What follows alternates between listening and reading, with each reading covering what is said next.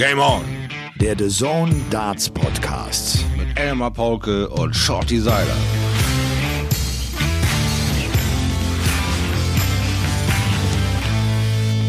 Ladies and Gentlemen, es kribbelt und zwar bis unter die Fußsohle. Es ist Dienstag, der 15. Dezember. In wenigen Stunden startet sie tatsächlich. Die PDC World Darts Championship 2021. Die 28. Auflage der WM. 96 Spieler aus 29 Nationen kämpfen um ein Preisgeld von insgesamt 2,5 Millionen Pfund. Drei Deutsche sind dabei. Und das alles im legendären Ellie Pelli. Fühlt euch umarmt, werft noch schnell eine 180, spitzt fleißig die Spitzen, denn ansonsten ist mit ihm nicht gut Kirschen essen, denn der Schleifstein, er sitzt mir gegenüber. Hallo Schleifstein, hi Shorty, wie geht's dir? Hallo Elmar, also ich kann mich nicht genug beschweren. Es ist einfach äh, brillanter Vortrag, der hat Heißmacher auf diese WM, also äh, ich bin total begeistert darüber, über das Produkt, was da angeboten wird und hoffe, äh, dass die tausend, tausend, tausend Zuschauer, die wir da pro Session quasi begrüßen dürfen, wirklich ein Mittelding zwischen dem etwas müden und, und, und qualitativ äh, liebenden Publikum der BDO, wo wenig Stimmung war, zu dem Papri-Publikum der PDC, so eine geile Mitte finden, weißt du, wo wir so ein Spiel auch tatsächlich hypen können und, und so ein bisschen das Feeling wegkriegen. Da bin ich ganz, ganz, ganz gespannt drauf. Die Qualität dieser WM, die wird wahrscheinlich unbestritten, die wird wahrscheinlich Ach. legendär. Ach Quatsch, lass uns nur über, lass uns nur über das Feeling reden. Es ist die, schließlich die Folge 36 von Game On, dem The Zone Darts Podcast. Und ähm, während ihr euch jetzt an den Bluetooth-Boxen erwärmt, hm. sei vielleicht noch äh, kurz gesagt, für uns ist vorgestern Jetzt ist Vorgestern. Sonntag, 17 Uhr, zwei Tage vor der WM, während äh, Shorty und ich äh, hier verabredet haben. Und ich glaube, äh, uns wird es ähnlich gehen. Oder das, das Kribbeln wächst tatsächlich, die Vorfreude wächst es geht ja. bald los, Shorty. Es ist bald soweit. Ja, es ist äh, ja wie gesagt ein ein ein Warten hat ein Ende. Äh, wir haben in diesem knapp diesen Monatsanfang erst gewusst, wann es überhaupt losgeht, wie es losgeht. Dann passte das alles diesen logischen eigenen Denkprozessen wunderbar zusammen und sagt ja cool. Jetzt müssen wir noch schauen, wie kann man das wie äh, im Vorfeld noch klären. Da wart ihr ja auch noch aktiv, so wie ich das noch sehen konnte. Mit BCL man konnte ja noch eine Tour starten und ähm, wir haben ein bisschen was umgeändert in der Präsentation, mit der Musik, mit dem Interagieren mit euch und alle Wellen. Also auch ein paar Sachen, die selber Bock drauf machen in der Veränderung zur Präsentation dieser geilen WM einfach dann. Ne? Ja. Also das macht Bock, wenn das so ineinander greift und, und alles irgendwie aus der Not geboren, aber doch sinnvolle Dinge dabei rauskommen irgendwie. Dann macht das einfach Bock und macht einen anderen, anderen Anreiz auf die WM. Nicht nur auf die Spiele, sondern ey, wie funktioniert das? Vielleicht, wenn man es in der Praxis ausprobiert. Ne? Ja. Das sind so die Sachen, wo ich auch Lust zu habe. Ja, absolut. Und äh, ja, bei mir, ich war ja nochmal bei Gaga, Clemens im Saarland, den habe ich nochmal besucht, ja. haben nochmal ein längeres Interview gemacht, haben noch einmal äh, Beat the Elmer äh, gespielt auch das äh, war irgendwie nochmal ganz spannend. Vielleicht auch dazu später mehr, wenn wir uns äh, dann nochmal voll und ganz äh, mit den deutschen Startern auseinandersetzen. Die mhm. WM beginnt äh, Dienstag 19 Uhr. Jetzt scheint festzustehen, also wie gesagt, heute quatschen wir am Sonntag äh, Frühabend miteinander, dass es ja. den Lockdown zum Mittwoch geben wird. Es hat sofort jemand auf Twitter geschrieben, da war 100 pro der Paulke mit im Spiel, weil die Nachmittags, mit, mit der Nachmittagssession am Mittwoch sozusagen müsst ihr alle zu Hause sein und die WM gucken, Melly Pelli. Das ist, eine Verschwörungstheorie, das ist eine Verschwörungstheorie, auf die ich Bock hab. Auf die ich Bock hab. Also ich bewerbe mich da ins Führungsgremium, brainstorm, ich lasse uns den Pauke für alle Probleme, die seit März auftreten, so ein bisschen, bisschen mit anpinnen. Das, die Wurzel allen Übels ist der kometenhafte Aufstieg des El Mario 501. Übrigens bei 180 frisch unter Vertrag. Der Teufel hat einen meinen Namen. oh Mann, oh Mann, oh Mann. Gary Anderson äh, ist in Quarantäne. Das kam ja. ja. vor ein paar Tagen. Er hat jemanden getroffen, der später auf Corona getestet wurde, positiv getestet wurde und deshalb wurde sein Startplan so ein bisschen durcheinandergewirbelt. Er spielt nicht am 20. abends, da wird jetzt Johnny Clayton spielen, sondern ja. Gary Anderson, der Doppelweltmeister, ist am 23. abends unterwegs. Es geht aber natürlich am ersten Abend, also heute Abend, am Dienstagabend los äh, mit dem Weltmeister. Ehre wem Ehre ja. gebührt, der Weltmeister darf heute Abend ran. Und äh, ganz spannend, Shorty, jetzt mhm. im Live-Ranking sind ja alle, alle Preisgelder schon rausgeworfen worden. Peter mhm. Wright ist im Live-Ranking die Eins aktuell vor Michael van Gerven. Wow. Das, ja, das ist ja das ist eine Emotionsbombe auch, ist das. Ich meine, es ist jetzt das einfach echt eine WM, finde ich, wo eine große Veränderung schon stattfinden kann. Sollte Van Gerven wirklich von Platz eins verdrängt werden, ginge ja nur in dem Fall, dass entweder Peter Wright oder Gerwin Price die WM gewinnen. Nur dann genau. ist MVG von eins weg. Das wäre schon nach, äh, nach sechs Jahren, nach sechs Jahren Dominanz von MVG äh, einfach ein Schritt. Ich glaube auch für ihn selbst. Ich glaube, Van Gerven würde es ankotzen. Van Gerven will die Eins sein. Der hat Bock darauf. Das, das genießt er. Das gehört mit auch zu seinem Spiel. Genau. Dieses, ich bin der Beste. Genau zu seinem ganzen Portfolio gehört die Eins und die Zwei ist nichts wert. Das ist äh, erinnert mich geil an diesen Over-the-Top-Film damals mit Stallone im Armdrücken, wo der auch erklärt, die Zwei ist nichts wert, ich bin im Finale, aber ich bin erst fertig, wenn ich das Ding gewonnen habe. Und eine, eine ähnliche Konstellation wie beim Armdrücken hast du ja nun auch beim Dart. Es ist ein Highlander-Game, es kann nur einen geben. Und wenn das in dein Portfolio so eingebaut ist, dann ähm, ist das so, ein, so eine geile Emotions-Up-and-Down-Welle, weil ich denke genauso wie du, äh, nach dem Player Championship kommt so ein bisschen Beruhigung in Van Gerben rein und sagt, ja, ich kann's noch, ich kann's über lange Distanz, gegen alle Widrigkeiten, gegen mich schlapp fühlen, gegen äh, emotionales Loch reinfallen, wieder rauskämpfen. Ich kann's noch bis über die Ziellinie bringen.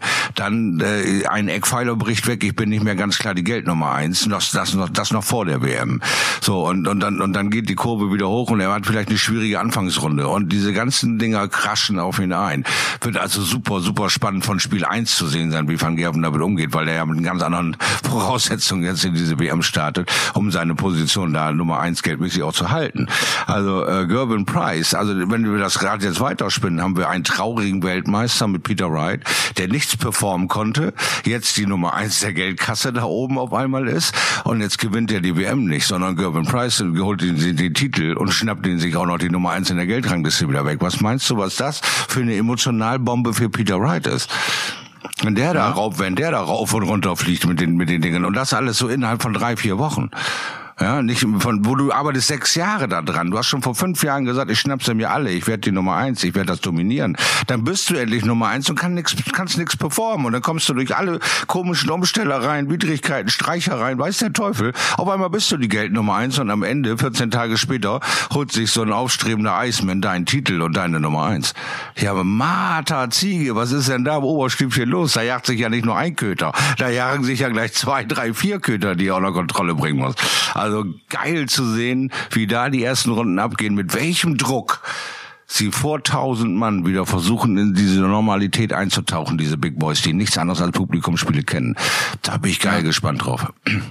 Ich, mir fällt es gar nicht so leicht, Peter Wright gerade einzuschätzen. Ich finde, auf der einen Seite war er zusammen mit äh, MVG und mit Gerben Price schon einer der Besten. Er hat vor allem unter Druck immer wieder gut gespielt, aber Ausrufezeichen. Es gab auch echt die Ausreißer nach unten. Wow. Siehe Halbfinale Players Championship Finals gegen Mervyn King. Aus dem Nichts. Wo aber mal, aber wo mal gar nichts ging. Ja. Äh, er hat übrigens jetzt, finde ich, eine ganz schön schwierige Auslosung. Ich gehe mal davon aus, dass Steve West diese erste Runde überstehen wird. Ja. Der hat es ja äh, zu tun mit dem Mann aus Indien, mit Amit Gilidwala. Den ja. kenne ich nicht. Ganz ehrlich, den habe ich noch nie spielen sehen. Ich gehe davon aus, dass Steve West das macht. Und dann kommt Steve West mit seinem Auftritt gegen Peter Wright. Er hat Wright auch schon dreimal bezwingen können. Und er ist immer einer, weil er große Cojones hat, der sich zutraut, auch den Ride zu schlagen. Ja, ja, ganz genau. Der hat so ganz bisschen von The Year of the Draw, von meinem Demolition Man. Der sagt, was hast du denn gedacht, wenn du 6-0 führst? Na, dass ich 10-0 gewinne, was soll ich denn sonst denken? Ja, dieses, diese Selbstverständlichkeit, diese geile Ausspruch von ihm damals, äh, ist Steve West auch absolut, das lebt er auch absolut. Wenn er Run, dann dann Run und dann zeigt das ja auch, ja, dann Poster auch.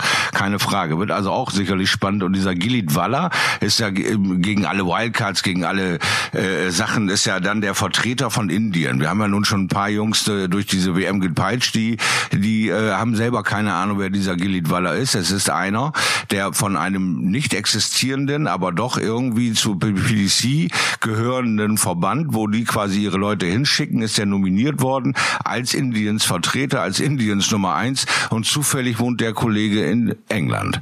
Das heißt also, sie haben ihren Jungen da vorne, sie brauchen nichts mehr organisieren, es gibt keine Bestimmung, der Kerl ist in England. Dasselbe in Grün haben sie mit dem, äh, dem brasilianischen äh, Qualifier, weil der ja. ist auch schon in England, auch kein Stress. Sie wollen zwar keine Wildcards vergeben und so haben sie halt einen nicht existierenden Verband gefunden, der dann diesen Gilit Waller als die indische Nummer eins geschickt hat, damit das Jahr irgendwie im Hintergrund abgedeckelt ist, um sich eben unangreifbar zu machen, wie wenn ihr den schon nominiert, wieso geht ihr dann nicht weiter mit den Wildcards? Wieso müsst ihr dann den unbedingt über Rangliste rannehmen? Ne? Weil es ja fühlt sich jeder über Vorteil oder über Nachteil. Also von daher, äh, das wollten sie sicherlich ganz, ganz klein halten, dieses Gilit-Waller-Thema da. Und äh, natürlich brüstet sich die PDC auch damit, 29 Nationen sind am Start, das ist ein Rekord und ja. das ist schon Wahnsinn. Das im Corona-Jahr 2020, oder? In, in 29 Zeit. Nationen sind mit dabei.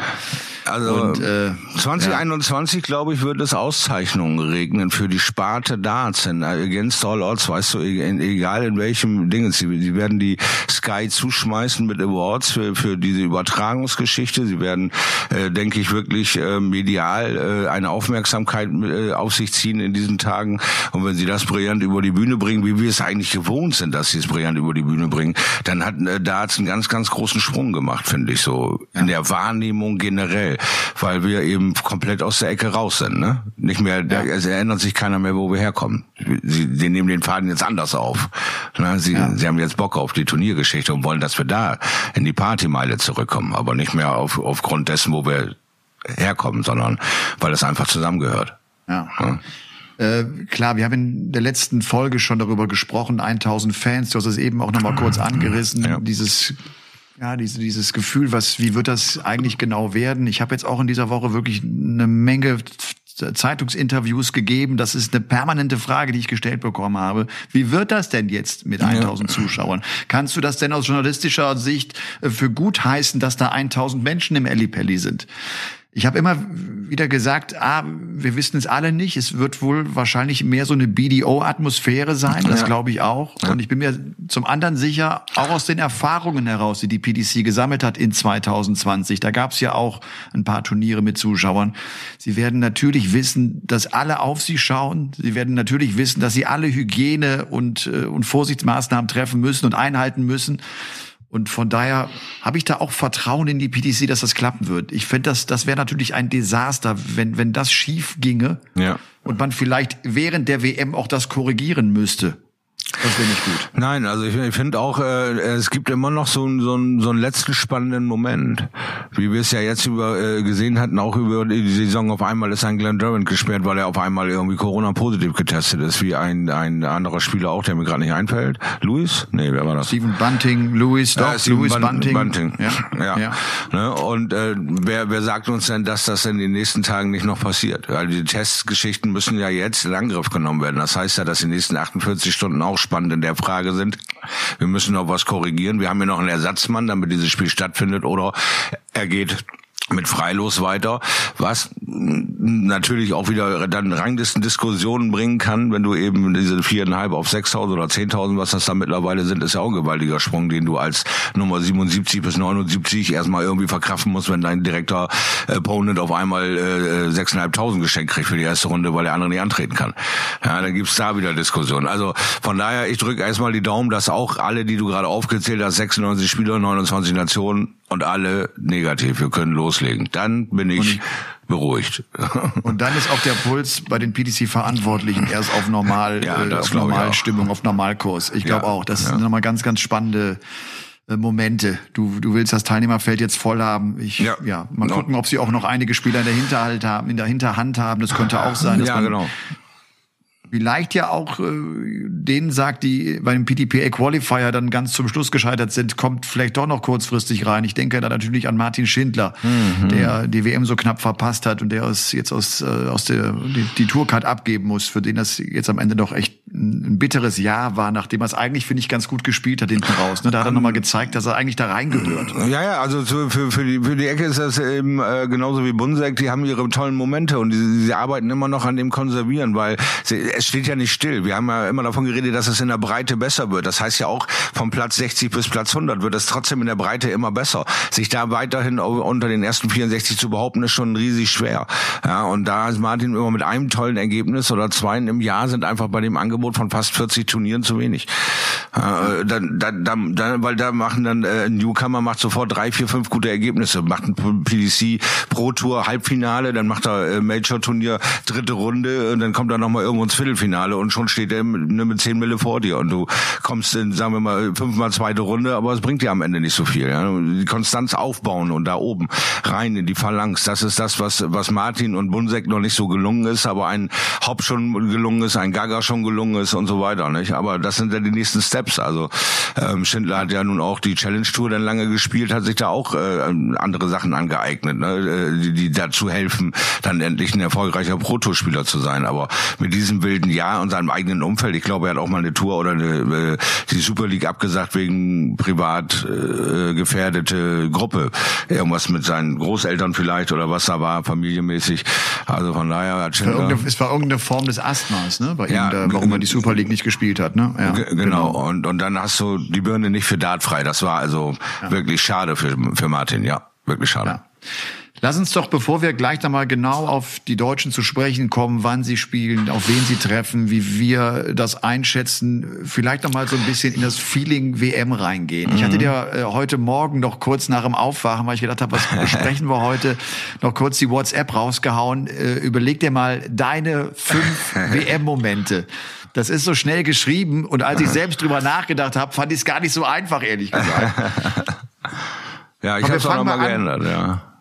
Ja, du und ich, und ich bin mir, ich, ich habe vor allem mit Platz fünf total Schwierigkeiten. Ja. Ich habe so ein paar Dinger, die ich drin habe, aber mir geht's hinten raus, also weil es dann auch echt so viele gibt. Ja, ich habe aber also auch zwei, immer, zwei Momente natürlich, die, die von mir sind, nicht? Also selbst erlebte da, ne? Da, ja, sehr gut, an, sehr gut, sehr gut. So. Pass auf, ja. Ladies and Gentlemen, und das ist Platz fünf der besten WM-Momente von Shorty Seiler und El Mario 501. Ja, also mir fällt da so jetzt spontan ein. Ich habe mir gedacht, bei fünf hast du so viele frische Erlebnisse. Paul Lim mit seinem fast Neuner gegen Gary Anderson.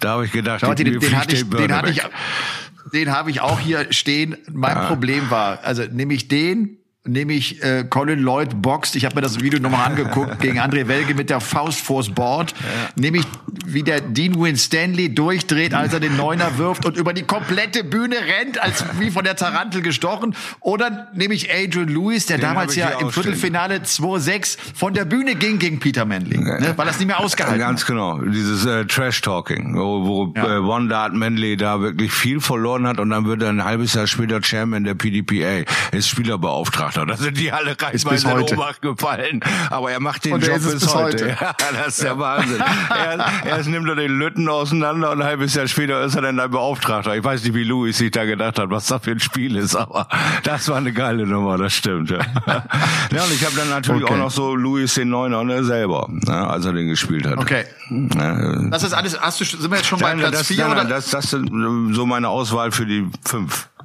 Okay, geht Na? ja auch so, ne? Ist schwer. Ja, ja. ja. Und ich habe immer, schwer. und ich habe immer Angst, wir vergessen irgendeinen wichtigen Moment. Das ist ja auch noch angefügt. Absolut. 100 pro wird uns jemand schreiben und sagen, habt ihr, ihr habt ja daran nicht gedacht, oder ne? Wird doch vielleicht jeder anders wahrnehmen. Das ist ja das Schöne Was ist daran. Platz Nummer vier?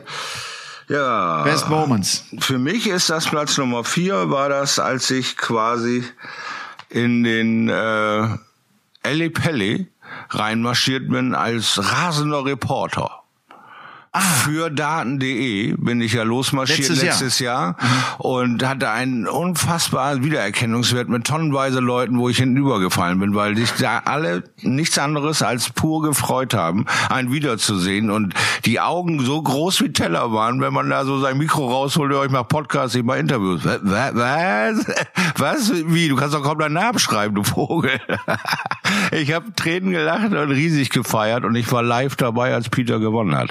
Und da habe ich gedacht, wow, was für ein, für ein Moment so, ja. Und dann habe ich spontan so ein Live-Video gemacht, wo ich äh, irgendwie nach sieben Sätzen kaum noch reden konnte, weil mir die Tränen so runterran, weil ich nur fett voller Emotionen war und so voll Bock auf 2020 hatte. Ich war so voller Glückssterne und äh, dann war ich platt. Aber das war so vom Feeling her, dieses Live-Miterleben war das das Krasseste, so was mir ja, cool. als Nummer Das vier. ist, finde ich, ohnehin etwas, äh, gerade wenn man so zu ganz großen Sportmomenten kommt, man weiß ja häufig noch genau, wo man sie erlebt hat. Jetzt ja. ist es bei dir in dem Fall nicht so äh, schwierig, nicht so schwierig. in meinem Falle auch, in meinem Falle auch nicht, weil ich am Kommentatorenplatz saß.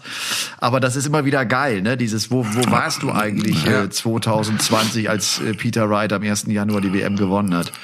Äh, mein Platz vier ist das Halbfinale bei der WM 2012. Es ist Wind im Ellipelli. Dieses Match von James Wade und, und, Adrian Lewis. Das ja. war eine so kuriose und so verrückte Situation, dass man nicht wusste, wo dieser Windzug herkam. Ja. Und man ja auch irgendwann einfach nur weitergespielt hat, wie wir dann später erfahren haben. Sie taten ja so, als hätten sie alles im Griff, aber dem war ja nicht so. Mhm. Und äh, das, das fand ich, das war sensationell kurios. Ne? Pause. Wir haben damals ja, glaube ich, bis halb drei nachts kommentiert, ja. weil das, weil das einfach so so, so lang ging. Und dann führte Wade zu hoch und dann und dann verliert er noch mit 5 zu 6, obwohl er 5-0 vorne liegt. Und da wird es diagnostiziert, dass er an dieser bipolaren Störung litt, dass er seine, seine Konzentration bis zu diesem Punkt aufrechterhalten konnte. Und das zweite Mal vor der Bühne gehen von Louis. Da war die Spanne, da hat's Pling gemacht oben bei James und er war genau in der anderen Seite dieser dieser Krankheit unterwegs und ihm war alles lattenscheiß egal. Und dann war die Aufholjagd des Alien Lewis und er konnte sich nicht mehr wehren, weil er emotional raus war. War ein Wahnsinnsding, das alles mitzuerleben. Ja. Und natürlich ja. legendär, eines der längsten Matches überhaupt. ne, so wie, wie Lendl Chang, wie wir schon mal erwähnt haben. Legendär. Also ich glaube, James ja, legendär, Wade, absolut.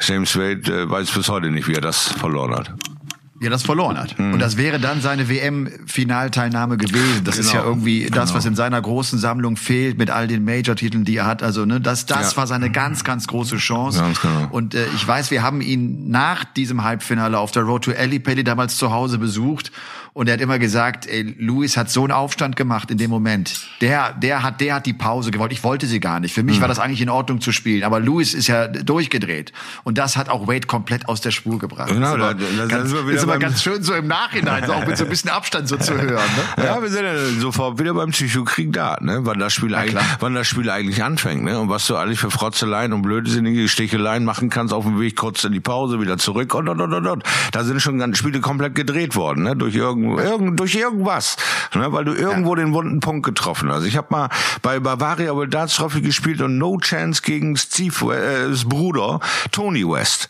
Ja, ich lieg tot über den Zaun. Ich werfe 180, äh, dreh mich um, strecke ihm die Zunge raus. So, und, und er wirft drauf eine 180, streckt mir die Zunge raus und fliegt aus diesem Spiel. Und er ist vom Kopf her nur noch auf Party gestellt und ich gewinne dieses Spiel. Was nochmal 45 Minuten gedauert hat.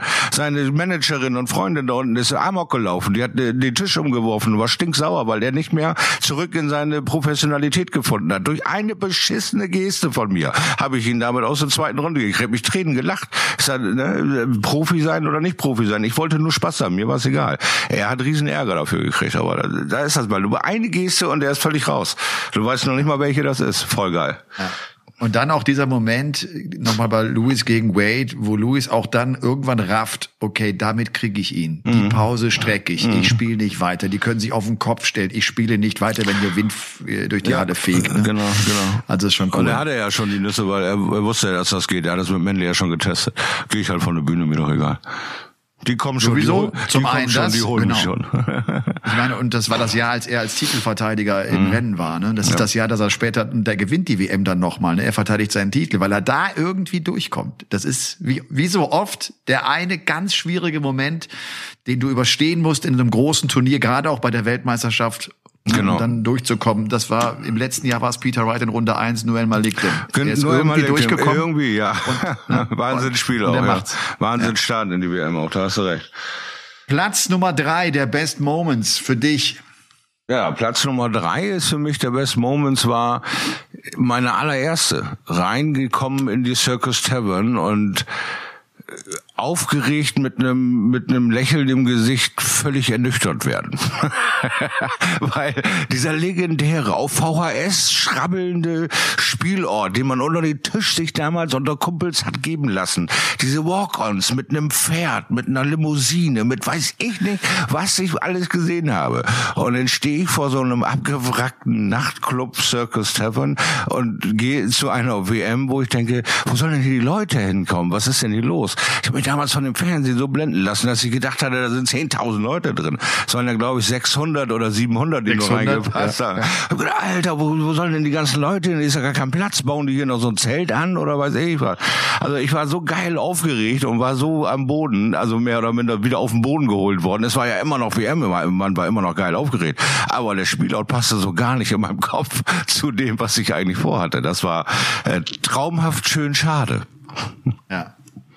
Mein Platz Nummer drei ist äh, bei der WM 2013 das Halbfinale dieser Streit von Barney und Taylor, als sie sich ja echt in die Köppe kriegen, ne? wo, wo Barney ihm gratulieren will und mhm. ihn rüberzieht. Und ja. das fand ich damals, das, das war auch eine ganz strange Situation. Diese beiden Legends, wo du ja eigentlich denkst, Jungs, geht's eigentlich noch? Ne? Ja. Aber da, da war Taylor, da war er durch. Er hat sich ja später auch dafür entschuldigt. Aber so eine Situation, wie es sie auch danach und ich glaube auch davor nie gab, ne? dass, ja. dass, dass so zwei ganz große derart aneinander gerieten. Ja, und, und aus so einer Nichtigkeit, da siehst du diese Egos aneinander, ja. klat, aneinander klatschen und dann äh, war Barney ja immer, wenn er verloren hat, hat er diese Gönnergeste gehabt. Er hat dich dann umarmt und hat deinen Arm hochgehalten und applaudiert und gemacht. So, ich habe gegen einen ganz, ganz, ganz großen Mann verloren. Ja, und dann äh, Taylor war da ein ganz, ganz großer Mann und sagt, ey, geh mir von der Pelle, ich kann das hier alleine zelebrieren. Ich möchte nicht, dass du mich so theatralisch umarmst und mir sagst, Mensch, du warst heute der Stärkere. Ich hab dich auseinandergerissen, verdammt, lass mich in Ruhe. Und dann lässt er ihn nicht in Frieden. Und dann, äh, dann kommt der kleine Phil Taylor, diesem 1,96 Koloss einfach nicht und wird wie so ein Teddy umarmt und, und dann ist ihm der Kragen geplatzt, da war Feierabend. Er sagt, das gibt's doch nicht. Aber so ist Barney halt. Der ist halt dann äh, ja die Emotionsbombe und will dir zeigen, was du für ein Toller bist. Und du willst eigentlich nur feiern. Ne? ja, lass mich los jetzt, ich will abgehen hier. Aber mit dem mit dem Hintergrund, äh, den ja auch alle Profis kennen, dass Barney ein sehr schlechter Verlierer ist. Also ja, ich glaube auch, ich, ich glaube auch, gehört, ja. Ich, ja, ich glaube auch. Also ich glaube auch deshalb war vielleicht auch Taylor da ganz ganz kurz so ein bisschen irritiert. Ja. Also das für mich, also jetzt irgendwie auch so ein bisschen abgesehen von von sportlichen Highlights. Ich habe irgendwie überlegt, so die besten Momente ja. Ne, das, das ja. so ein bisschen äh, ja, weg vom Sport. Also, das war mein Moment Nummer drei. Äh, Nummer zwei. Ja, Nummer zwei geht ja natürlich nur besser. Ne? Ich meine, ich hatte ja das große Glück, dann auch in dem Eröffnungsjahr in den Eli Pelli zu dürfen als Spieler. Und äh, da war ich aber geerdeter. Ja, und hab gedacht, naja gut, nun mach dir mal nicht zu sehr die Füße heiß, du hast schon einmal richtig einkassiert. Fahr, fahr da also runter, komme da unten in diesem Örtchen an und denke, okay, hm, den Berg hoch, naja, und dann dackel ich diesen Berg hoch und alle Wellen da und dann denke ich, wow, was ist denn das? Und da hat sich dann exponentiell gesteigert. Also da bin ich völlig ernüchtert hin und denke, na, gucke ich mir mal an die Bude und hinterher habe ich in Flammen gestanden. Ja, also ich hatte einen kleinen Stehpuller, alles war schön. Ja, alles war schön. Es war schon schweinekalt, war mir wurscht. Also ich hätte am liebsten irgendwie Nacktgrillen ein ausgegeben. Ja, mir völlig egal gewesen. Das war toll. Im Gegensatz 2008 zu dem Jahr, war das äh, Ding gegen, Kane, äh, gegen Kevin Painter, richtig? Ja. Ja, okay. Ja, ja. Und, äh, das war ja, ja das, das, Match, vielleicht einmal für die, die das nicht mehr so auf dem Schirm haben, das war das Match, bei dem du im Vorfeld auch echt gedacht hast, den Painter schnapp ich mir. Er wird nicht müde, das, das zu erwähnen. Ne? Nein, das ist, das ist ja, weil die Geschichte so cool irgendwie ist, ne? Weil das ja dann irgendwann auch, du, du sagst so was im Interview in Deutschland und irgendwann kriegt das auch der Painter in England mit und, und läuft auch ein bisschen heiß des, deshalb. Ne? Er muss, also, muss wahrscheinlich so gewesen sein, weil der blöde Hund halt den besten Average der ganzen Vorrunde da hinlegt gegen mich dann ja. und mich völlig auseinanderreißt. Und ich denke, Alter, seit drei Monaten kommentiere ich hier eigentlich steif aufs Ende der WM hin und sehe nur Blödsinn von dir und sehe dich nur schlecht spielen. Und jetzt spielst du gegen mich Auftaktspiel der WM. Ich lehne mich aus dem Fenster und mir wird gleich alles auseinandergerissen. Na, vielen Dank. Es fühlt sich einfach brutal an, weil ich natürlich mit Erwartungen dahin marschiert bin. Aber dass ich dann wieder so äh, abgefrühstückt wurde, naja, da war ich halt einfach nicht gut genug. Fertig aus. Ja. Ne? Mein, äh, mein Moment auf Rang 2 sind die 17 perfekten Darts von MVG. WM-Halbfinale 2013 gegen James Wade. Hab das damals mit Roland Scholten noch kommentiert das war vor allem so ein Moment, wo ich, wo ich übrigens, als er dann die neun spielt und dann weitermacht mit 10, 11, das habe ich, die ersten zwei Darts, das habe ich gar nicht gerafft, dass der immer noch perfekt ist. Also, dass, dass, dass dieser Lauf weitergeht. Das war unfassbar. Das war unfassbar. Das war, das war echt so ein sportlicher Moment, den ich auch noch dann, weißt du, so am nächsten Tag laufen gegangen, das weiß ich noch genau.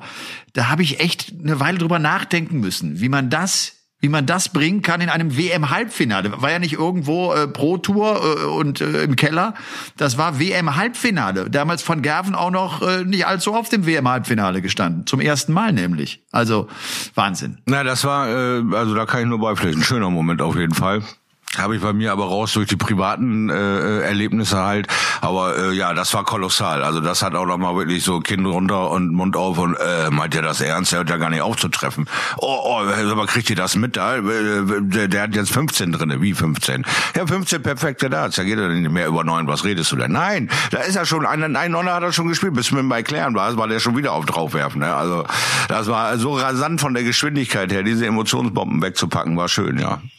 Ich meine, und, und dann jetzt mal so im Nachhinein, das macht er bei der WM 2013 im Halbfinale und mhm. das ist eigentlich auch so ein Vorbote von dem, was dann irgendwann noch kommen wird. Ne? 2014 wird er die Nummer eins der Welt und dann kommt seine große Dominanz, dann ja. kommen diese 26 Turniersiege in einem Jahr. Also ne, das war wie so ein Vorbote auf, auf das, was, was später noch folgen sollte. Ja, indem er eben also, das Ding revolutioniert hat und alle Triple angegriffen hat. Ne? Auf, wo es auf einmal normal war, 93 zu hören und nicht mehr 60. 58 war auf einmal, 57 auf einmal mal und ne, oder 93, 94, 97, nicht mehr 60, 60, 60. Er hat den Stil dieses Spiels verändert, wo sich ein Taylor mit schwer tut, ein Mervyn King mit schwer tut, jeder mit schwer tut, auch ein Gary Anderson so ein bisschen äh, mit schwer tut, obwohl er dann angefangen ist, diese 130er findet alle mit Top Stops zu spielen. Ne? Also Triple 19, 137 Top Stops, er hat 134 ausgemacht so und und heute fing er dann wieder an sich zu beschweren, dass das zu viel Show ist. Also die, die haben das Spiel schon nochmal neu aufgedreht und aufgewickelt in diesen Jahren. Ne? Also das war schon einfach kolossal und der Vorbot Quote mit Sicherheit. Mit Sicherheit das, weil man war neuner von ihm gewohnt, weil ich habe meinen ersten von Michael van Gerven gesehen, da war der 16 und hat gegen Barnefeld irgendwo im holländischen TV auf einer Monsterbühne gezockt und da hat Bahn ihn auch so theatralisch in den Arm genommen und da hast du toll gemacht und du hast gesehen, wie van Gerven gekocht hat, wie ein Irrer, weil er hat ihn geschlagen. Jetzt geh von der Bühne, lass mich meinen Moment feiern und Barney war natürlich der große Star der Show und hat ihn dann länger festgehalten, als er es eigentlich, ne, weißt du, als er es eigentlich sein muss, so aus der Sicht von van Gerven und dann hat er sich da schon so freigeschwommen und sagt, ja, ja, ist gut, lass mich jetzt endlich feiern. So, ne? Also da fand ich ihn schon kolossal, weil da war der 16 Jahre alt. Das gibt's da gar nicht. Also irre, ja.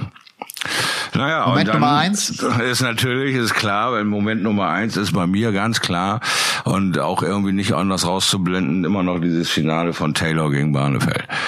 Das, das, es, es ja, gab, es, es gab, steht bei mir auch da. Ja. Gab, gab auf die Dauer und auf die Länge nichts Besseres, was man jemals irgendwie gesehen hat von Nervenkrieg über geile Momente, über fast sterbende Momente bis hin zu, das ist doch nicht euer Ernst Momente. Das, Mensch, ihr müsst doch mal irgendwo ein Ende finden. Also, und ich finde vor allem, vor allem dieser Moment, wo sie ausbullen, um zu entscheiden, wer das Sudden Deathleg beginnen darf. Ja. Barney ist ausnutzt, dass Taylor den Dart so ein bisschen unterhalb des Bullseyes ja. spielt, er seinen Dart drauflegt, wonach die Regel verändert wird, weil man ihn dann rausnehmen darf, den Dart. Also was, ja. was das, dieses Match so alles hatte. Und dann spielen die auch ein unglaubliches Sudden Deathleg. Also ja. ich finde so gerade diese Entscheidung, ne, ab Ausbullen bis, war überragend, war wirklich überragend. Also, ja. Und eben überhaupt nicht wiederholbar.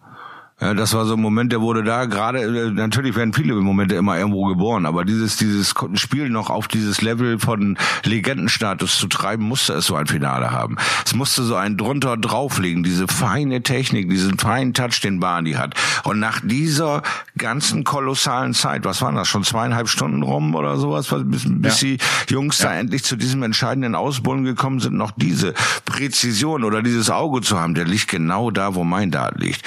Ich brauche ihn nur nur draufwerfen. Entspann dich. Weißt du, das musst du, ne, diese Millisekunden. Und, und du könntest ein Buch über diese Millisekunden, diese Millisekundenentscheidung. Nur dieses letzte Leck äh, ist schon fast sowas wie Becker Waynes, die Legende des Golfens oder so. Da kannst du Fantasiegespinste draus bauen wie ein Irrsinn. Nur oder oder dieses Wunder von Bern. Nur die, die das erleben, die kriegen nasse Augen und feuchten Slippi, wenn sie davon erzählen. Genauso wie, wie ich davon erzähle, wenn man dieses Finale erwähnt, wo ich sage, Alter, du kannst es dir nicht vorstellen. Es wird noch auf die Spitze getrieben, dass er nach dieser langen Zeit immer noch die Macaroni trifft, blind, mit dem Gefühl und dann dieses dieses Leckspiel, ja, äh, und diese 96 da und äh, schon fast drin, doch nicht drin, leck mich am Popo, ich werd verrückt, was macht der Kerl mit mir? Äh, ich bin, weiß ich nicht, 300 Jahre alt und ich bin fünf. Das war einfach brillant und diese Endenperlen ja. habe ich genossen. Und aber auch mit, auch hinterher war ich super, super stolz auf meine Sportart, weil mit diesem Finale hast du tonnenweise Leute eingefangen. Tonnenweise Leute. Wenn die heute diese historischen Dinge angucken, sagen sie, Alter, das ist doch kolossal, was macht der denn da? Ja, das ist einfach nach, äh, äh, äh, nach ähm, empfindenswert. Du willst das unbedingt mal erleben, wie die das erlebt haben, wie die das gespielt haben. Das war ja auch im Nachhinein, ich habe es schon ein paar Mal erzählt, das war auch wirklich für mich ein Match, äh, wo es dann endgültig geschehen war ja. mit mir und, äh, und der Sportart Darts. Ja. Diese Partie, die, die hat auch mir nochmal den Kopf gewaschen und mich einmal in die in der in der Wäschetrommel äh, durch durchgeknallt. Ja. ja, Wahnsinn. Du lass uns auf die Deutschen zu sprechen kommen. Vielleicht ganz kurz der Spielplan. Max Hopp spielt sein erstes Match gleich an WM-Tag Nummer zwei, also am Mittwoch, Mittwoch Nachmittag, nein, Mittwochabend erstes Match gegen Gordon Mathers. Ja. Dann haben wir Nico Kurz am Samstag in seinem Erstrundenmatch gegen Andy Hamilton. Und wir haben am Montag den ersten Auftritt dann von Gabriel Clemens. Und wir wissen, sollte Nico Kurz sein Auftaktmatch gewinnen, wäre es dieses rein deutsche Duell Clemens gegen Nico Kurz. Äh, Max Hopp gegen Gordon Mathers, ein Australier, von dem wir noch gar nicht so viel gehört haben und gar nicht so viel erzählt haben. Der war 2008 schon mal bei der PDC WM mit dabei, hat damals äh, sein Vorrundenmatch gegen Seigo Asada verloren, ja. hat mit 0 zu 2. Genau. Einer, der auch schon in Australien logischerweise sehr erfahren ist, lange dabei ist. Der ist 39 Jahre alt. Weißt du noch ein bisschen mehr zu ihm? Ja, also hier ist nur eben, was er auf Australien Tour hat er mal 2018 in Hobart gewonnen und in Queensland. Also er ist auch ein Toursieger. Äh, äh, er ist nicht nur irgendwie äh, da Mitplayer, sondern hat auch ein paar DPA-Tours gewonnen und hat aber letztes Jahr die Quali nicht geschafft, weil Damon Hatter noch ein bisschen besser durch dieses Jahr gesurft ist. Also der hat ungefähr äh, die gleichen Qualitäten wie Damon Hatter gehabt, aber der hat sich ja letztes Jahr die Karte und alles geholt. Also von daher, er ist kein unbeschriebenes Blatt. Aber in meinen Augen ist der erfahrenere einfach Max. Ja, von, oh ja. von der von der Häufigkeit, von der Qualität, die der anbietet, definitiv vor Gordon Mathers anzusiedeln. Was eben nicht bedeutet, dass Gordon Mathers gar nicht da spielen kann, weil wie du schon sagst, 2008 war er dabei, dann war er 2012 äh, äh, wieder mal am Start, 2013 hat er das versucht und dann hat er die Sunshine State Classics gewonnen, 2019. Also er hat auch fünf, sechs Jahre rumgedümpelt. Und jetzt kommt ja, da irgendwie wieder eine Spur. Also so ganz und ohne. Er hat äh, auch die Qualifying School ja. 2020 gespielt. Er hat die Tourcard sich nicht holen können, aber zeigt einfach, der war permanent auch mit dabei. Er genau. hat dann gerade im Januar noch eine Menge Challenge Tour Events bestritten, auch mal ein Halbfinale erreicht, auch Leute wie James Richardson, wie Jamie Caven äh, geschlagen. Mhm. Also der hat schon einen Erfahrungsschatz, aber natürlich nicht diese WM-Erfahrung wie der Maximizer. Ganz Max geht als Favorit da rein, das ja. muss man einfach festhalten. Ja, ganz genau. Ja. Also da gibt's für mich auch kein Fortun und ich habe ihn auch ganz klar vorne, dass er dieses Spiel gewinnt, dass er da äh, äh dann ja, äh, glaube ich, äh, auf wen trifft Max Mervyn King, glaube ich, ne? Auf Mervyn King, ja, ja ganz genau. Und, und das ist äh, auch so eine Geschichte, wo man jetzt eben weiß, Max ist groß geworden über Mervyn King, hat sich über Mervyn King in diese Turnierserien äh, Selbstvertrauen geholt mit tollen Finishes und guten Nervenschlachten bis zum Ende. Und jetzt nach so langer Zeit, äh, dieser Entwicklungsgeschichte, die Mervyn ja auch abseits äh, des Darts erlebt, wir erleben einen neuen Mervyn King, der äh, jetzt auch wieder ein bisschen den Meckerfritze noch zum äh, Abschluss gegeben hat, weil er nicht ganz damit einverstanden war, aber ein kolossale Player Championship gespielt hat. Situationen knallhart ausgenutzt hat und einfach so ein bisschen dieses Back-on-Track-Gefühl wiedergegeben hat. Also ein brandgefährlicher Junge war er schon vorher. Aber jetzt hat er eine andere Qualität, so eine andere Ausgeglichenheit abseits des Dartboards hat's durch seinen Job gefunden, fühlt sich ein bisschen kompletter, ein bisschen runder. Und in unserer schrägen Zeit musst du ja alles versuchen, um dir irgendwie gute Vibrations zu holen. Und das hat er geschafft in meinen Augen. Also finde ja. ich, finde ich das Spiel wirklich auf Messerschneide, Max gegen King. Also ich mache ja. mir wenig Gedanken um Methers, will ich damit sagen. trotzdem ich glaube, klar, Max Sicht wird so sein, erstmal diese erste Runde überstehen. Wir wissen alle WM und das wird sich jetzt wieder neu anfühlen. Und äh, vielleicht auch das nur noch mal zur Ergänzung. Dieses Match gegen Mervyn King ist jetzt auch schon fünf Jahre her, war damals bei der WM 2015, knapper 3-2-Sieg, aber ich weiß auch noch genau, da sind wir ganz schön steil gegangen, ja. also das geschafft hat. Das war ein großer Sieg. Ja. Verlor dann in der Runde darauf gegen Vincent van der Voort. Mhm. Das war damals das WM-Jahr 2015. Nico Kurz trifft auf Andy Hamilton.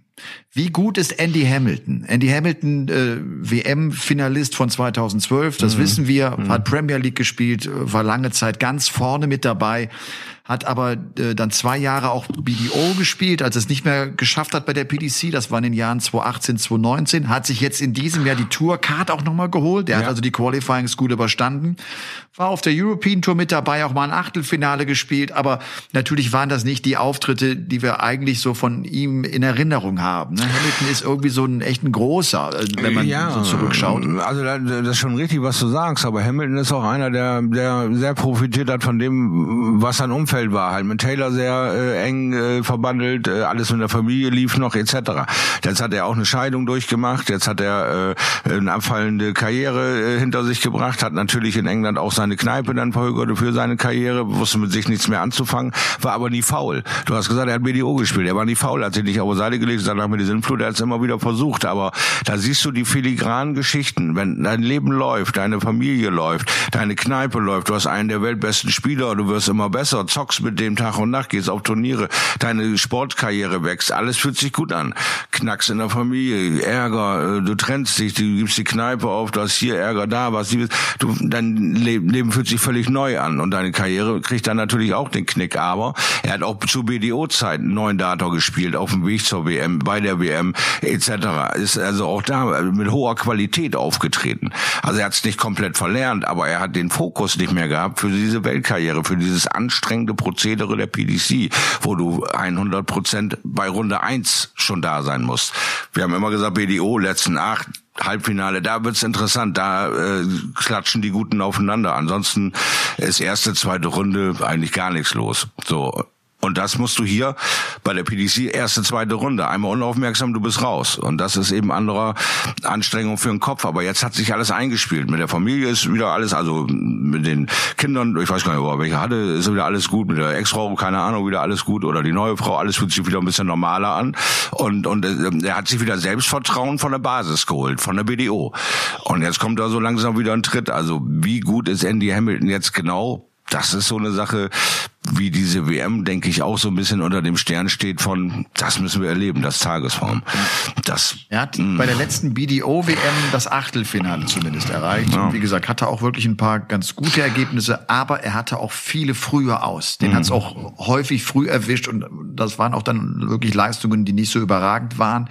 Er wird mit Sicherheit auf die Bremse drücken. Mhm. Er ist ohnehin ein langsamer Spieler. Er hat jetzt so einen letztlich unerfahrenen Spieler wie Nico äh, an, auf, auf der Bühne. Den will er mit Sicherheit auch über seinen Rhythmus knacken. Da er natürlich ein alter Fuchs. Ja, das wird er auf jeden Fall versuchen. Aber Nico ist eben halt anders groß geworden. Er kennt den Sport eben über die Edan-Schiene und da gibt's auch genug theatralische Figuren, die so einen Wurf verzögern, nochmal irgendwelche anderen Dinge machen. Da gab's schon die fantastischen Momente und die hat Nico auch schon alle einmal mindestens erlebt. So Und wenn er eben mit seinem Mindset, was ja sowieso außergewöhnlich ist, also sonst spielst du so eine WM nicht. Äh, jetzt hat er äh, mit dem Mindset auch wieder die Super League gewinnen können und steht in den Startlöchern äh, für die letzte Q-School, wo hat er die Tourkarten äh, nicht äh, sich holen können, aber er steht in den Startlöchern für diesjährige Tourkarte und er will an allen vier Tagen spielen, was für mich so ein kleines Zeichen ist, wie Bock auf Profikarriere. Ja, lass mich da ja. erstmal gucken, ob ich mir eine Tourkarte holen kann und dann kann ich das ja versuchen so zu drehen, wie Gaga mir das gerade vorlebt. So, aber vorher mache ich erstmal mein Ding und komme so in, in meinen gewohnten Schienen. Ich habe dir mal gesagt, ähm, ich bin 25 Jahre auf Turniere gefahren, freitags bis sonntags. Dann fängt die PDC-Karriere an, es geht donnerstags bis dienstags. Du fliegst, du hast äh, drei Tage, du, bist nur noch, das, das muss sich erstmal alles setzen, das muss sich erstmal alles anfühlen. Und äh, für Nico ist es auch äh, freitags bis sonntags äh, auf die EDAT-Events gefahren, aber auch schon für die EDAT-Events mal dienstags, mittwochs, donnerstags, freitags gespielt auf irgendwelchen Ausscheidungen. Also fühlt sich WM nicht ganz so neu für ihn an, aber die mediale Aufmerksamkeit ist eine völlig andere. Und die Möglichkeiten, die daraus gewachsen sind, sind völlig anders. Und jetzt hat sich das alles gesetzt, er hat drüber nachgedacht und denkt, na ja, gebe ich doch doch mal der ganzen Sache ein Go. Noch habe ich vielleicht keine Familie, noch nichts weiter an Anhängseln. Ich könnte auch mal ein Jahr nach England gehen, kann ich mir vorstellen. Weiß was ich, was in seiner jungen Rübe noch alles vor sich geht. Aber für mich ist diese Aussage, ich werde alle vier Tage spielen, so ein kleiner Angriff auf die Tourcard. Und das kann ich nur begrüßen, weil das wäre natürlich gut für den deutschen Dartsport, wenn wir dann noch einen Tourcard-Holder da reinkriegen. Absolut. Finde ich auch. Das ist eigentlich die Ansage, ich will die Tourcard. Ich will es jetzt ernsthaft versuchen. Das war im letzten Jahr kein ernsthafter Versuch ja. zu sagen, ich schaue da mal eben vorbei. Genau. Ja. Wie wird Nico äh, dieses Jahr aus deiner Sicht erleben? Er mit der tollen Erfahrung aus dem letzten Jahr, bedeutet das auch jetzt Erwartungen sind hoch, auch seine eigenen Erwartungen sind hoch? Äh, was glaubst du? Was ist das für ihn jetzt für ein Jahr?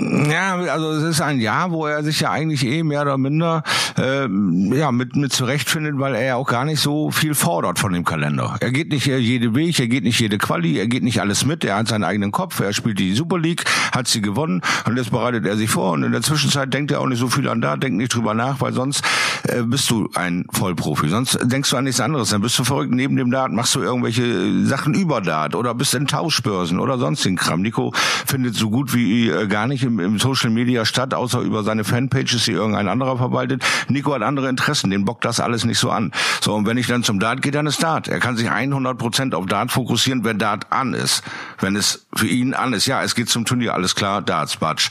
Und dann gibt's auch nichts anderes. Ja? Aber vorher und nachher bockt ihn das halt alles nicht so an. Der setzt sich nicht so mit auseinander mit irgendwelchen, die, die, die ein tolles Jahr hinter sich haben oder ein schlechtes Jahr hinter sich haben. Er hat ein geiles Gefühl Gefühl von der letzten WM und er will dieses geile Gefühl wieder haben. Also geht er ran, greift an und lässt es einfach krachen und äh, ja, mal sehen, ob es reicht oder nicht reicht. Das ist die spannende ja. Geschichte. Gabriel äh, hat gesagt, äh, er kennt Nico schon lange und gut, die sind auch ja. befreundet, aber natürlich wird die Freundschaft da für zwei Tage ganz klar pausieren. Ja. So. Ja, so musst du so ja. musst du so musst du es aber auch sehen. Ne? Also wie gesagt, ja, so, so war es bei mir und Wege ja auch immer. Ne? Also diese 15 Sekunden, diese 15 Sekunden, die du hast mit deinem Fuß an der Oki, bis du deine drei Darts weggefeuert hast, die gibt's niemand anderen auf der Welt. Da bin ich der Highlander, da kann es nur mich geben. Ja, in diesem Spiel versuche ich das aufrechtzuerhalten. Ist mir furzegal ist, was äh, du da versuchst. Ich will dich schlagen. So und dieses Gehen haben die beiden natürlich auch. Die schalten das an und nach dem Spiel wird sich herzlich umarmt und gut ist. Ja, oder der sagt, Mann, Scheiße, hast du ein Glück gehabt. Ich hau sechs Darts Darts vorbei. Und andere sagt, ja, hast recht, oder? Ja, du hast die sechs Darts vorbeigehauen, ich aber nur drei. Also so wird sich dann unterhalten. Aber äh, für die Zeit ist Feierabend Freunde. Da läuft nichts. Ja, ich will jetzt auch gar nicht zu viel verraten aus dem Gespräch mit Gabriel Clemens. So mein Gesamteindruck, der ist so entspannt wie immer. Ja, der, der, cool. der macht sich auch nicht so eine Platte. Der, der, der trainiert fleißig, das, was er immer macht. Er übertreibt es jetzt auch nicht. Er behält seinen Rhythmus bei. Er trainiert übrigens zurzeit äh, häufig mit Glenn Durant. Habe ich auch gerade gelesen, sagt, ja und sagt, dass äh, Durant äh, auch jetzt äh, tatsächlich wieder in einer guten Form ist. Der spielt gute Darts gegen ihn. Mhm. Also die machen das oft über Online natürlich. Mhm. Und äh, also wäre schön auch zu sehen, wenn Glenn Durant eine gute WM spielt, ja, nach, nach seinem Premier League Sieg. Den hat's ja auch dann wirklich ganz schön aus der Spur geschmissen. Und dann gab's ja jetzt auch das Zitat von The Power himself, von Phil Taylor, der sagt, ja, ich traue einem Deutschen den Sprung in die Top 16, den Top 10 zu. Und das ist übrigens Gabriel Clemens. Ja, ja. Also die, die Briten, die haben Geschmack gefunden an, äh, an, an Gabriel Clemens. Ich, ich finde, Dan Dawson hat so wunderbar, als die Winter Series war und Gaga diesen Atomlauf schob da mit 110er Average in, äh, in Serie, da hat er ja gesagt, ey, ich war, ich fand vorher Gaga schon cool, äh, bevor es cool äh, war, ihn, ihn gut zu finden, so ungefähr. ja, also er, er, er wird, er wird wirklich wahrgenommen in England und äh, ich glaube, dass das bestätigt einfach auch auch seine Arbeit und und und ja, seine Klasse, die er hat. Genau so so wie er sich da präsentiert. Ja, also haben sie da ein bisschen Spaßveranstaltung oder ist er konzentriert am Player Championship spielen?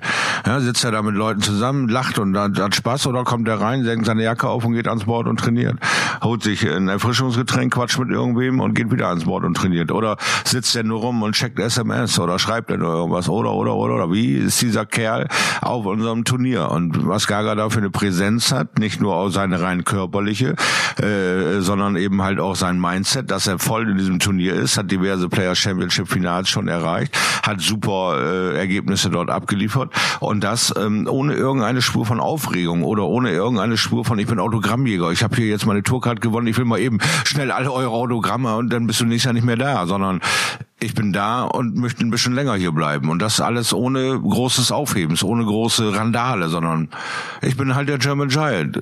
Ne? Ich, ich stelle mich hier hin und versuche an mir vorbeizukommen. Ein anderes Statement liefert er ab. Und das kann uns allen, die nahe äh, da wieder hinwollen oder auch die das erste Mal dahin wollen, nur förderlich sein. Wenn, wenn man ähm, so, ein, so ein ruhiges Aushängeschild da auch hatte mit Max die ganze Zeit über jung, dynamisch, angriffslustig, los geht's, auch mal ähm, ein bisschen lauter und dann Gaga jetzt als nächstes beigeschoben, da steht der deutsche Fels, jetzt versucht mal über den zu springen, er springt schon nicht mehr über euch, weil der vom Kopf her schon ganz in der Ecke weiter ist. Und dann kommt der ja. nächste und der nächste und der nächste. Also diese WM für Gaga ja. fängt schwierig halt an durch äh, das Spiel gegen, vermeintliches Spiel gegen seinen Kumpel.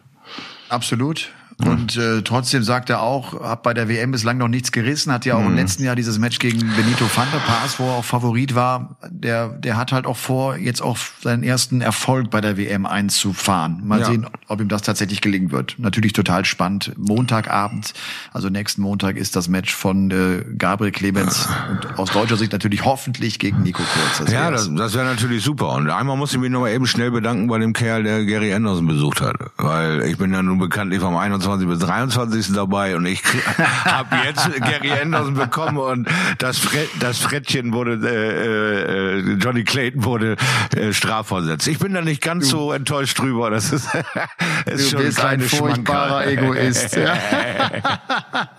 Die Chance ja. auf Neuner bei WM wächst und wächst und wächst für Shorty. Ich persönlich, und ich glaube, da geht's vielen ähnlich, äh, warte ja aktuell noch auf den PDC-Turnierkalender für 2021. Der ist noch nicht raus. Ja. Was raus ist, es wird die Qualifying School geben, auch tatsächlich ein Event, nämlich das der European äh, Tour äh, in, in Deutschland, in Leverkusen, in Leverkusen ja. Mitte, Mitte Januar. Das andere in Milton Keynes in England. Also äh, diese Qualifying School wird es geben. Ich bin sehr gespannt, ob man den Termin einhalten kann. Jetzt gerade nach Lockdown, der ja bis zum 10. Januar gehen soll. Am 4. Januar wird man beraten, ob die Maßnahmen vielleicht sogar fortgesetzt werden. Das könnte vielleicht zum Problem werden äh, in, in Leverkusen. Auf der anderen Seite, da kannst du auch die Bubble äh, erzeugen, ne? mit, mit dem Hotel, das gleich nebenan ist. Ja. Vielleicht, vielleicht ein guter Austragungsort. Also da dürfen wir gespannt sein. Shorty, und äh, wer sich den Podcast jetzt gleich am Dienstag hier reinzieht, mm. für den läuft jetzt echt der Countdown. Vielleicht noch mal ganz kurz, äh, was hier am Dienstag, den 15. Dezember ab 19 Uhr gespielt wird. Es geht los mit Steve West gegen den Inder Amit Gilidwala. Dann kommt The Bronze Adonis Steve Beaton, der yeah. ja aus dem Top 32 raus ist. Der muss aufpassen. Er spielt gegen Diogo Portela, den mm. Brasilianer. Mm. Wir haben den Kanadier Jeff Smith gegen den jungen Keen Barry guter Kerl, guter Typ, der äh, gefährlich ist. Und dann kommt Peter Wright gegen den Sieger von West und Gillet Waller. Ich vermute mal gegen Steve West. Ja, alles andere wäre echt überraschend. Ja. ja. Also ja. mit dem mit dem ersten Auftritt des Champions, ne? Also der wird natürlich auch irgendwie versuchen, sein Mindset zu erhöhen, weil wie gesagt, das letzte, was wir gesehen hatten, war ein katastrophales Halbfinale. Also ja. Spannend. Mal gespannt. Aber ich glaube, es sind auch noch drei Wochen dazwischen und ja. auch das haben wir in der Vergangenheit oft erlebt, dass in diesen drei Wochen noch viel passiert. Gerade die Top Guns haben diese Zeit nochmal sehr genutzt, um sich in Form zu bringen. Mhm. Und äh, ja, wir werden sehen, was daraus wird. Auf, auf jeden Fall. Also das wird äh, einfach nur kolossal, würde ich sagen. Ja, ne? ich habe auch echt großen Bock. Ich ja. freue mich auch tierisch drauf und äh, wünsche euch zu Hause allen eine, eine geile WM. Ja. Lasst uns lasst uns zwei drei Wochen lang großen Spaß haben. Es werden 28 Sessions sein. Es wird lang sein. Es wird schmutzig sein. Es wird hoffentlich auch dramatisch sein. Auch wenn wir keinen Tiebreak haben und keinen Sudden Deathleg. Ich weiß, du vermisst das nicht. Ich fand das immer geil. Ich finde, dass diese Partien oft echt einen großen Dramafaktor hatten und dass es da immer wieder sehr sehr spannende Auseinandersetzungen gab. Aber auch damit werde ich mich abfinden und äh, ja freue mich einfach auf die WM. Ja, und wir werden auch da, glaube ich, noch mal ein bisschen diskutieren müssen jetzt die Woche über, wie es denn so losläuft, weil ich finde, wenn wir doch alle irgendwie nicht raus dürfen, dann müssen wir doch wieder alle ein bisschen mehr mit dem Social Media arbeiten, dass man dazwischen noch mal den einen oder anderen Contest aufruft, weil äh, wenn ihr eh nicht mehr raus dürft zu keiner Weihnachtsfeier und zu keinem Scheiß euch treffen könnt, dann könnt ihr eine Modenschau zu Hause für uns aufführen und dann will ich ein paar Outfits für die fancy Dresses haben. Ich habe meine tausend Fans, ich habe meine tausend Fans, aber die sehen aus wie Elmer und ich äh, stinknormal angezogen. Aber vielleicht kriegen wir von euch die fancy Dresses. Mal sehen. Vielleicht gibt's da ja dann ja. eine Möglichkeit, das ein oder andere Belohnungsstückchen dafür rauszurücken. Aber da könnten wir ja nochmal drauf eingehen. Absolut. Und Shorty, lass uns das doch festhalten. Lass uns ruhig mal so ein kleines Betthupferl abends machen über Instagram, entweder über deinen Account, über meinen, dass wir Ja, dann mal genau. nach einer Session ein bisschen schnacken und vielleicht können wir auch dann die Fans noch ein bisschen mehr mit einbinden. Ja, das ist. So, ich wünsche dir viel, viel Spaß nochmal. Du bist, äh, du bist äh, dabei vom, was hast du gesagt, Ein- 21. bis 23. Und, jawohl, ich schicke euch quasi dann in den Heiligen Abend und Jawohl. äh, dann geht's noch mal rund, kurz bevor ihr mich alle vergesst, komme ich noch mal vom 29. und 30. und dann schicke ich euch auch ins neue Jahr und ich hoffe, wir haben dann die 2020 einen fetten Haken dran und können Oh ja. so ein bisschen weiter geradeaus gucken in 2021. Aber bis dahin fällt mir noch ein bisschen was Geileres ein als dieser schwule Scheiß hier. Shorty, dir einen schönen Abend. Danke, euch zu Hause ebenfalls. Ihr dürft jetzt wieder auf den Stepper euch in die äh, Badewanne legen oder was auch immer. Und äh, wie gesagt, habt eine tolle WM und äh, ihr wisst, wir freuen uns, wenn ihr uns bewertet, Ja. wenn ihr den Abo-Button drückt oder was auch immer. Äh, Ich glaube, jetzt ist Darts Time, jetzt ist wirklich der Darts Dezember, geht in seine Hochphase. Wir werden viel voneinander hören. Jawohl. Und äh, ja, hab Bock drauf. Bis dahin. Ciao. Ciao, Shorty.